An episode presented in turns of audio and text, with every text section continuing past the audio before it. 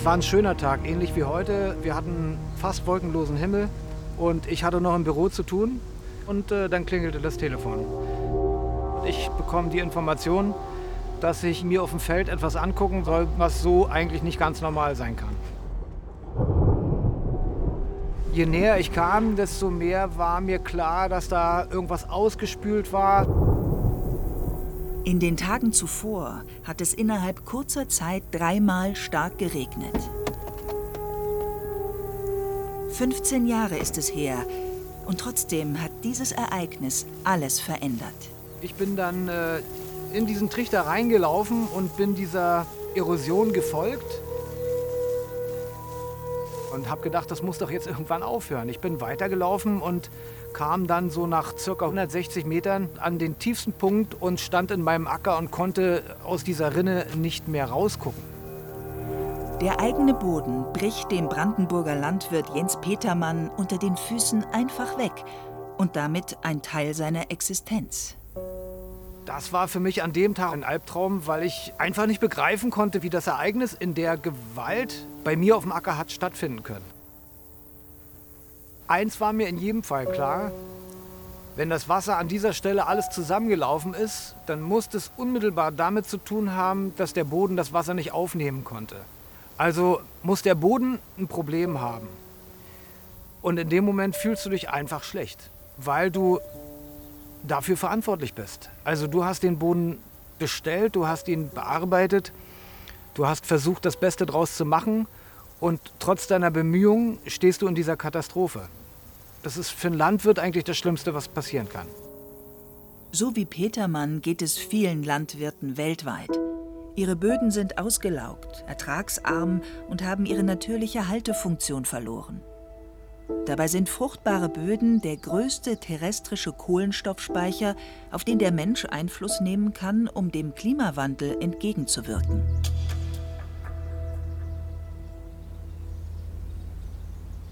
Anfang der 1960er Jahre. Schwere Hungersnöte treiben Millionen Menschen in Afrika und Asien in den Tod.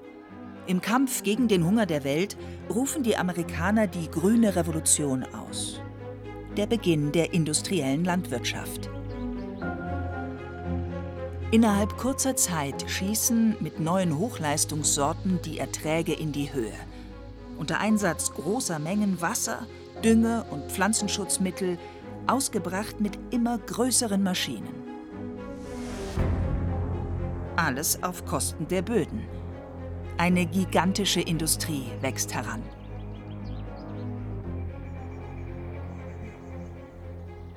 Wenn sich nichts ändert, dann müssen wir demnächst, äh, weiß ich nicht, was wir essen sollen. Das Hauptproblem ist sicherlich der sehr hohe Einsatz von inorganischem Dünger. Der andere Punkt sind natürlich auch die Pestizide, die natürlich auch dazu führen, dass Diversität negativ beeinflusst wird. Und der dritte Punkt sind natürlich auch die Pflanzen selber.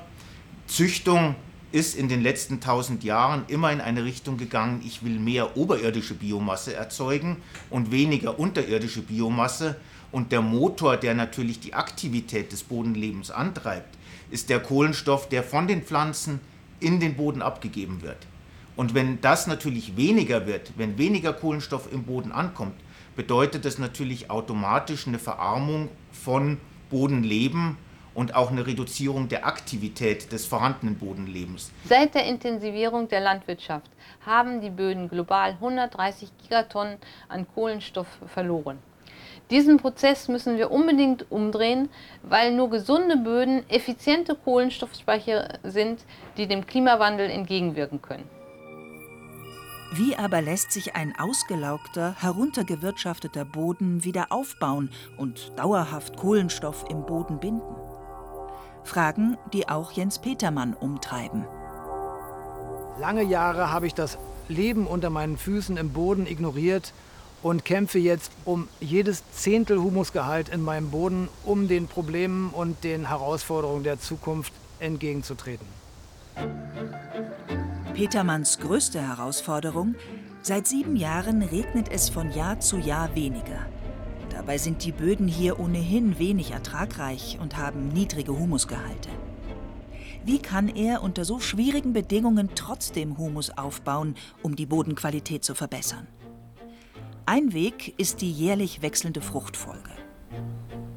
Nach vier Jahren Kleegras, dem Turbo im Humusaufbau, versucht er es in diesem Jahr auf der gleichen Fläche mit dem wesentlich anspruchsvolleren Weizen. Wir gehen jetzt einfach mal in unser Feld und gucken mal, wie unser Feld gerade sich fühlt, trotz dieser Trockenheit. Sein erster Blick fällt auf die Ähren. Wenn es schlecht wäre, dann würden die Ähren nicht so aussehen, wie sie aussehen.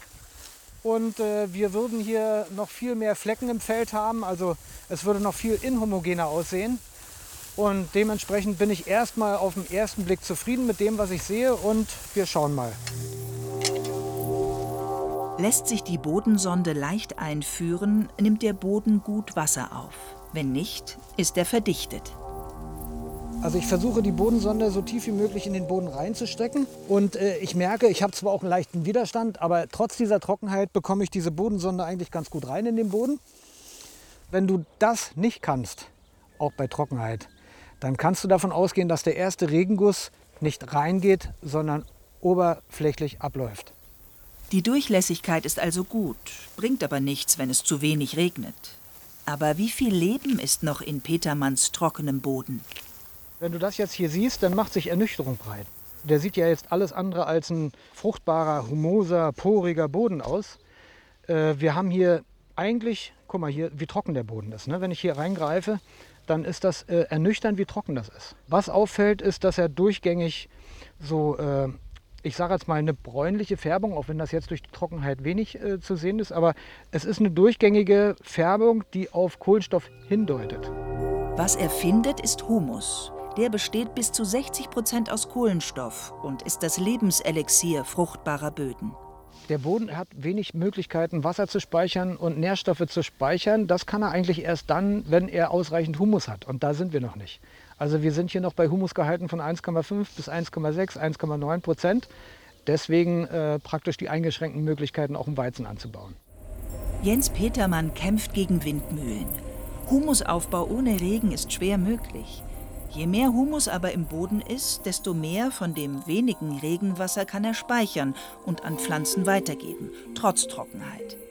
Die Pflanze wiederum gibt über ihre Wurzeln Kohlenstoff in den Boden ab, wo er dauerhaft gespeichert wird, wenn der Boden schonend bewirtschaftet ist. Ein natürlicher Kreislauf, der in vielen Böden durch eine falsche Bewirtschaftung zerstört wurde. Es wurde natürlich ganz vermehrt in den letzten 20, 30 Jahren quasi Sorglospakete angeboten, wo man gesagt hat, ich gebe dir eine optimale Pflanze für deinen Standort, ich gebe dir eine optimale Düngeempfehlung und ich gebe dir auch eine optimale Empfehlung von Pflanzenschutz. Und das hat in vielen Fällen auch in den ersten Jahren sehr gut funktioniert und damit haben natürlich die Landwirte gesagt, ich erreiche hohe Erträge, warum soll ich das nicht nutzen? Das hat sich aber natürlich so ein bisschen dann auch ins Negative umgekehrt, weil diese Systeme nicht nachhaltig waren. Der Boden wurde halt äh, früher gesehen als ja, Pflanzenstandort und nicht als äh, Organismus oder Ökosystem, wie er jetzt in der neueren Zeit betrachtet wird. Man, man hat halt den Boden ähm, ja nie äh, so genau untersucht. Sie tut es. Cornelia Rumpel vom Institut für Ökologie und Umwelt an der Sorbonne in Paris erforscht die Kohlenstoffkreisläufe im Boden und sucht mit ihrem Team nach Wegen, verloren gegangenen Kohlenstoff wieder im Boden zu binden. Eines ihrer aktuellen Projekte Regenwürmer und ihr fruchtbarer Kot.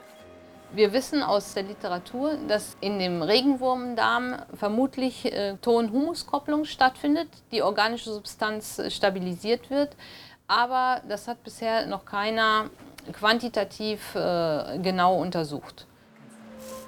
Regenwürmer sind wie Ingenieure im Ökosystem Boden. Sie lockern und belüften ihn, helfen Pflanzen beim Wachstum, zerren auf der Oberfläche liegende Pflanzen und Streureste tief unter die Erde und versorgen mit ihrem fruchtbaren Kot im Unterboden lebende Bakterien und Pilze.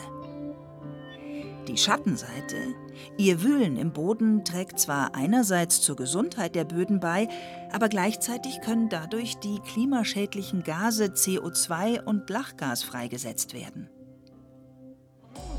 Genau hier setzt Rumpels Forschungsprojekt an. Ihr Team untersucht den Kot unterschiedlicher Regenwurmarten, um herauszufinden, welche Spezies am meisten Kohlenstoff im Boden bindet.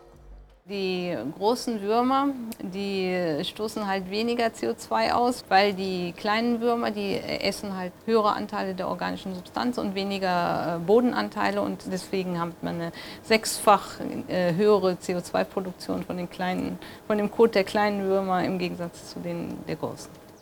Ob der gezielte Einsatz bestimmter Regenwurmarten beim Kohlenstoffaufbau im Boden helfen kann, ist noch unklar.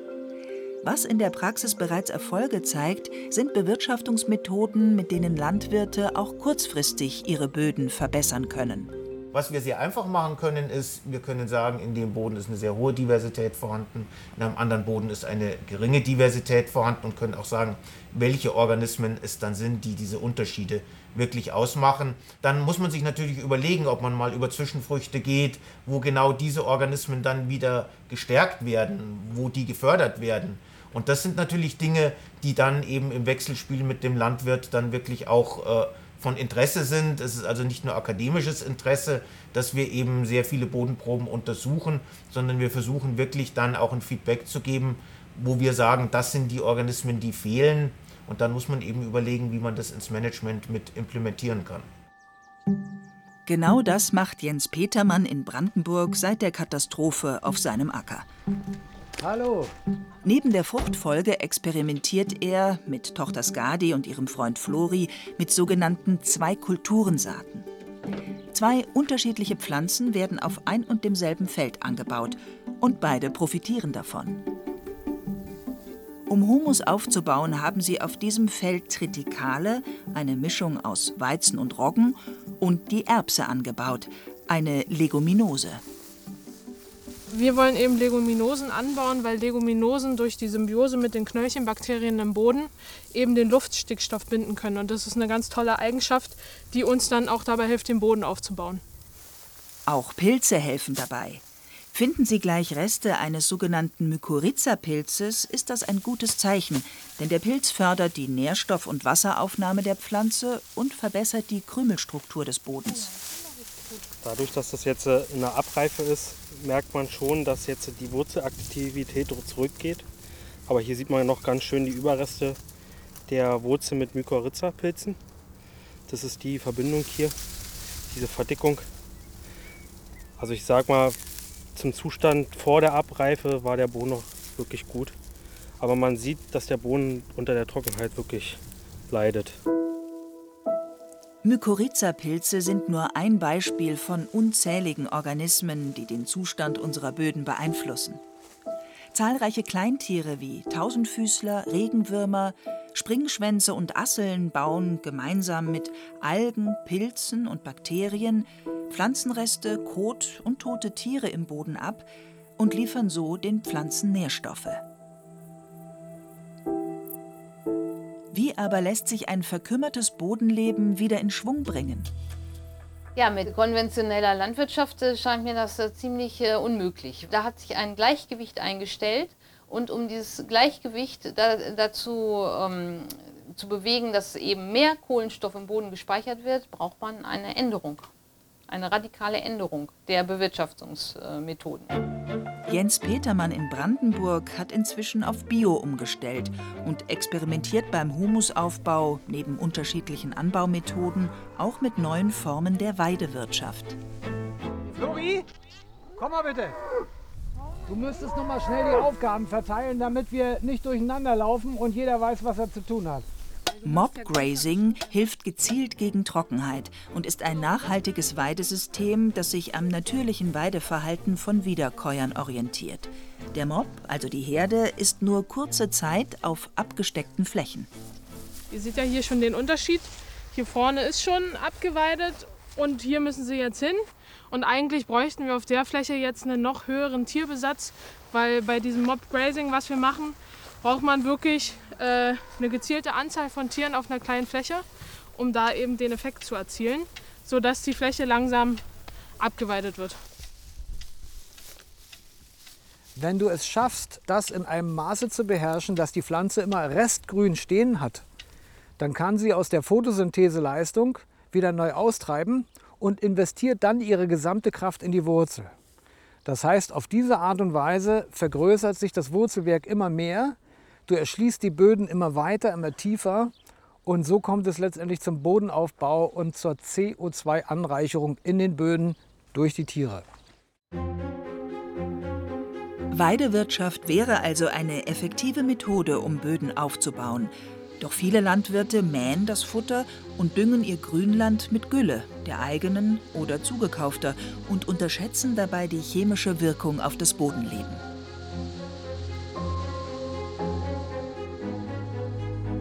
Tobias Rupana im Allgäu beschäftigt sich seit 20 Jahren mit dem Thema und weiß, was Gülle im Boden macht.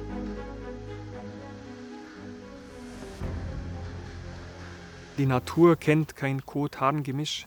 Die Natur kennt von jeher nur äh, Kot getrennt abgesetzt oder Urin getrennt abgesetzt.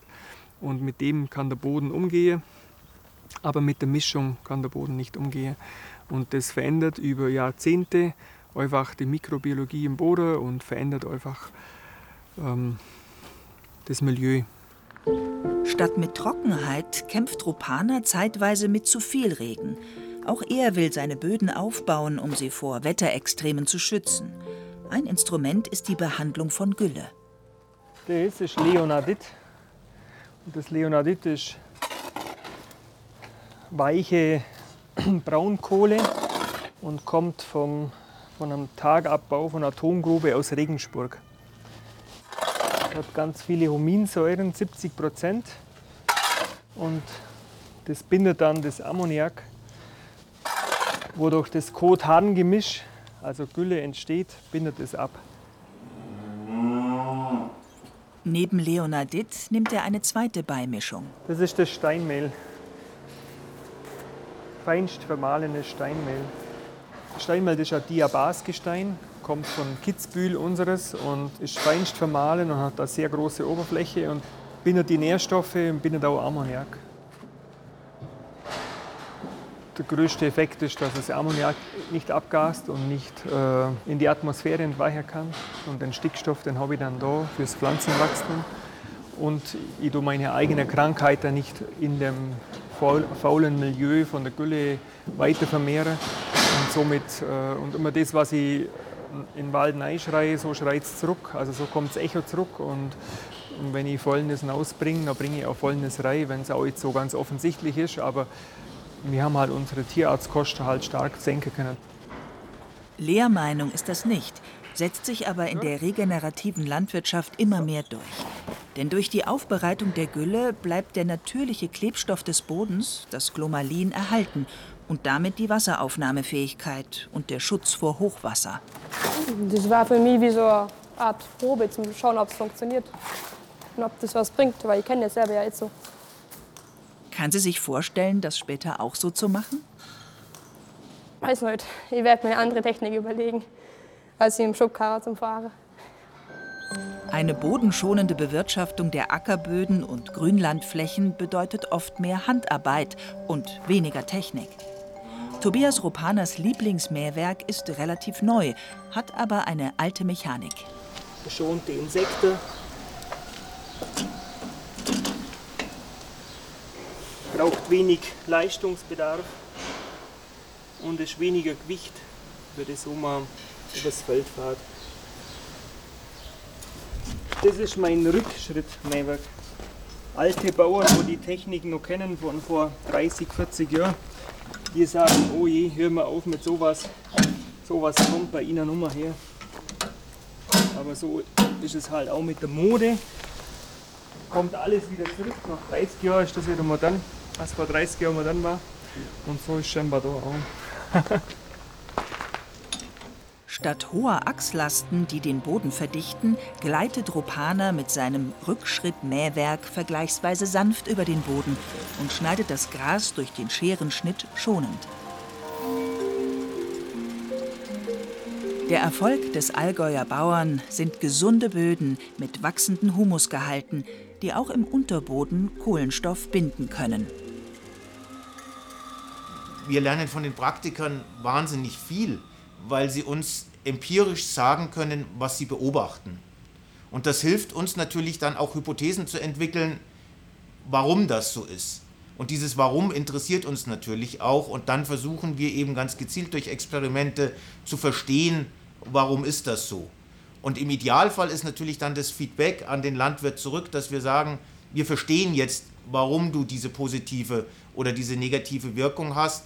Und wenn wir dieses Warum verstehen, dann ist es natürlich auch leichter zu extrapolieren und zu sagen, das funktioniert jetzt vielleicht nur in einer Region bei einem lehmigen Boden oder man kann das möglicherweise auch auf einen sandigen Boden transformieren oder wie muss ich es gestalten, ein Managementverfahren, dass es sowohl als auch funktioniert. Wenn ich dieses mechanistische Verständnis habe, hilft das natürlich dann auch im Idealfall dem Landwirt wieder weiter. Ropana ist Teil des Forschungsprojektes Q pro Klima.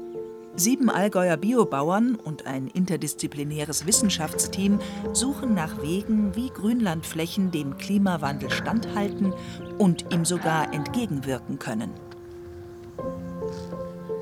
Bei dem Q-Pro-Klima-Projekt, das soll bezwecken, dass man einfach mehr Kohlenstoff im Boden binden kann, mehr Pilze in den Boden kriegt und dass der Boden halt und die Pflanzen resilienter sind auf Wetterextreme, längere Trockenheiten oder hohe Regenmenge, was wir im Allgäu oft haben. Im Zentrum stehen die Kuh und ein modernes Weidemanagement. Immer morgens und abends nach dem Melken grasen die Tiere auf frischen, relativ kleinen Weideparzellen, ohne sie vollständig abzugrasen. Durch die Pflanzenreste ist der Boden vor Sonne und Regen geschützt und die Photosynthese läuft weiter. Das ist das Mähteam bei uns im Hintergrund jetzt. Und ähm, die machen die Mäharbeit ohne Diesel. Der einzigste Diesel, was wir brauchen, ist das, das Tränkefass oder die Tränkefässer nachfahren und wieder füllen. Auf der Weide setzt das Mähteam Kot und Hahn getrennt ab und bringt damit Leben in den Boden.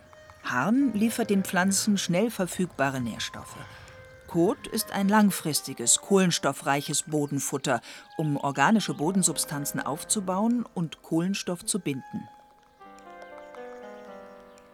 Der Kuhfladen ist Nahrung für zahlreiche Insektenarten, die wiederum Futter für Singvögel sind. Was hat sich getan auf Rupanas Grünlandflächen, seit er das sogenannte Holistic Plant Grazing eingeführt hat? Also meine Zwischenbilanz nach vier Jahren ist die, dass wir stellerweise äh, weniger Pflanzenarten auf dem Feld haben, stellerweise mehr Pflanzenarten auf dem Feld haben, mehr Klee und auf der anderen Seite wieder weniger Klee, an dem der das jetzt festmachen. Und die zweite Zwischenbilanz ist, dass uns heuer im Winter, also wir haben letztes Jahr bis 25. November austrieben und die Kühe haben, und am 26. hat es geschneit und die haben bis da voll zum Fressen gehabt, wie im Sommer. Jetzt laufen, komm. Tada! Insgesamt also eine positive Zwischenbilanz.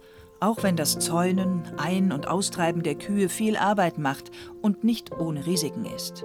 Tiere können sich auf die Bahntrasse verlaufen, Radfahrer und Wanderer Zäune übersehen.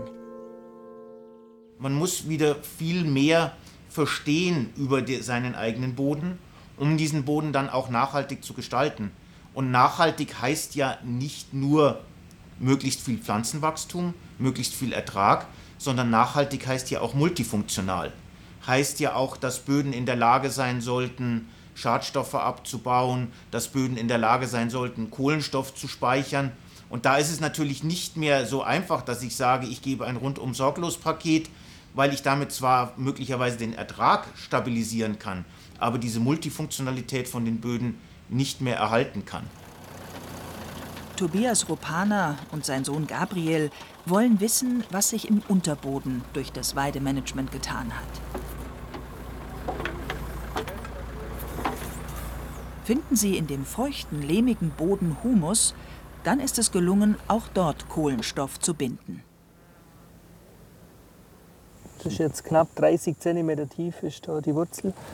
Und da sieht man dann, wie da der nahtlose Übergang von Wurzel zum Boden geht und in der Tiefe im Lehm drinnen. Und das ist praktisch Humus im Lehm drinnen gebildet durch die Wurzeln. Und da sieht man, wie durchzogen das ist. Da ist eine Wurzel in der Mitte runter. Ja. Und man sieht genau, wie da in den Lehm, der nicht so kohlenstoffhaltig ist, da eine Wurzel, ein Zentimeter breiter Streifen, äh, der, den Kohlenstoff hinunter in den Lehm befördert hat. Und so wird halt der Kohlenstoff relativ gut und langfristig bunter. Mit den richtigen Bewirtschaftungsmethoden der Böden sind Landwirte Vorreiter beim Klimaschutz. Kohlenstoffbindung im Boden ist ein ganz wichtiges Thema und das wird die Landwirtschaft in Zukunft auch viel beschäftigen auf jeden Fall, weil das halt einfach ein ausschlaggebender Punkt ist auch zur äh, Kohlenstofffixierung und dass wir halt nicht so viel CO2 in der Atmosphäre haben und durch Weide und allgemein Landwirtschaft sehr, sehr viel für den Klimaschutz getan werden kann. Durch sein Weidemanagement, die Behandlung der Gülle und den Einsatz leichter Landmaschinen sind Rupanas Böden in einem hervorragenden Zustand. Ich bin der Auffassung, mit der Landwirtschaft muss immer weitergehen und das vermitteln wir an unsere Kinder. Und jetzt haben auch im, aktuell gerade drei Kinder Interesse, zum in der Landwirtschaft einzusteigen. In ein paar Jahren will er den Hof übergeben, mit Böden von bis zu 13 Prozent Humus. Es hat sich gelohnt, einiges auszuprobieren beim Bodenaufbau, auch wenn manch andere Landwirte das kritisch beäugt haben. Man kann nicht erwarten, dass wenn ich heute umstelle, ich im nächsten Jahr die gleichen Erträge habe wie das Jahr zuvor. Wenn man aber drei, vier, fünf Jahre wartet und dann eben sieht, dass es zu einer Ertragsstabilisierung kommt, und das muss der Nachbar sehen, dann wird auch der Nachbarlandwirt das machen. Und das ist gerade so ein bisschen so eine, würde mal sagen, so eine Lawine, die anfängt ins Rollen zu kommen. Es gibt also Wege, die Böden zu verbessern. Durch regenerative Bewirtschaftungsmethoden und biologischen Landbau kann wieder ein natürliches Gleichgewicht entstehen mit einem intakten Bodenleben. Landwirte brauchen einen langen Atem und ein tiefes Verständnis, wie hochkomplex die Prozesse im Bodenleben sind. Erst dann können sie ihre ausgelaugten Böden wieder fruchtbar machen für Tiere, Pflanzen und Menschen und den größten terrestrischen Kohlenstoffspeicher gegen den Klimawandel nutzen. Doch alleine schaffen sie das nicht. Wenn man äh, dazu beitragen möchte, dass mehr Kohlenstoff gespeichert wird im Boden, dann muss man eben mit den Landwirten interagieren, man muss mit den Politikern interagieren, mit anderen äh, ja, Stakeholdern. Und ähm, deswegen braucht man äh, heutzutage eine transdisziplinäre Forschung. Es ist eine Mammutaufgabe, der sich auch künftige Generationen noch stellen werden müssen. Komm, komm, komm, komm! Wenn du den Boden wieder aufbauen möchtest, dann reden wir über ein generationsübergreifendes Projekt. Und da wird es der Einzelne nicht schaffen er muss es schaffen, der nächsten Generation so viel Enthusiasmus und, und so viel Mut mit auf den Weg zu geben, äh, an dem Ziel und an der Aufgabe weiterzuarbeiten.